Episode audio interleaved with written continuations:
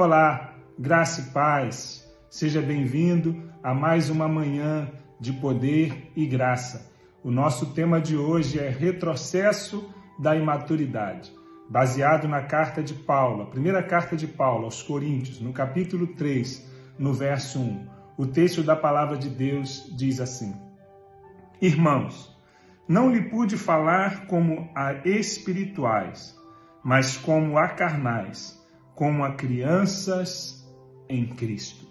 Eu quero ler um trecho do nosso devocional e compartilhar algo que está no meu coração com você.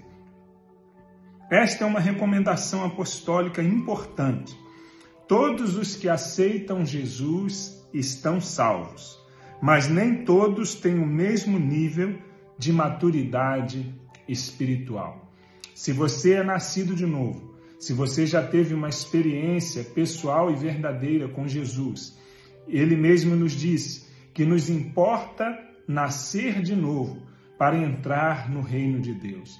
A partir desse momento do novo nascimento, nós nos tornamos filhos de Deus, mas nos tornamos como crianças e como a nossa vida biológica, a nossa vida espiritual também é um processo de crescimento.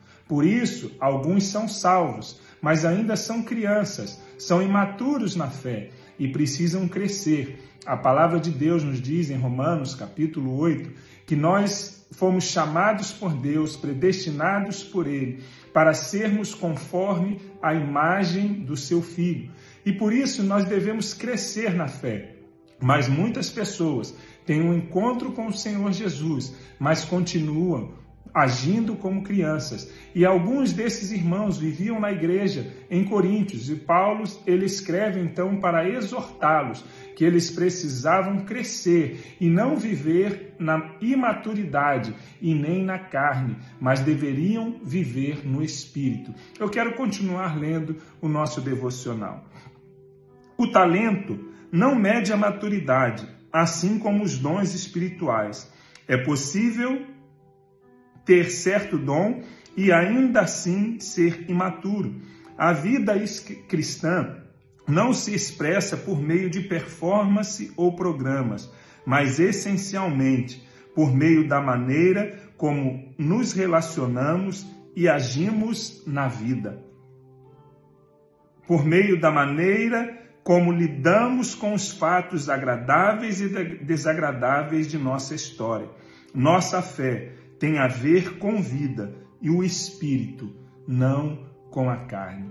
O mesmo apóstolo Paulo, escrevendo aos irmãos da igreja de Efésio, de Éfeso, os Efésios, no capítulo 4, a partir do verso 13 e 14, ele nos diz que nós devemos crescer, nós precisamos crescer em amor, nós precisamos crescer a estatura de Cristo, a estatura da plenitude de Cristo. E para que cresçamos, nós precisamos nos alimentar da palavra, nós precisamos viver uma vida de oração, nós precisamos viver uma vida de comunhão com Deus e nós precisamos ter sinais de maturidade. O autor ainda continua no, no seu comentário dizendo o seguinte: no entanto, é a mesma igreja a quem ele escreveu os versos acima, exortando-os quanto à sua imaturidade. A carta aos Hebreus também fala sobre cristãos que deveriam ser mestres, mas que ainda estavam presos a questões pequenas. Mostravam ser incapazes de discernir entre o bem e o mal.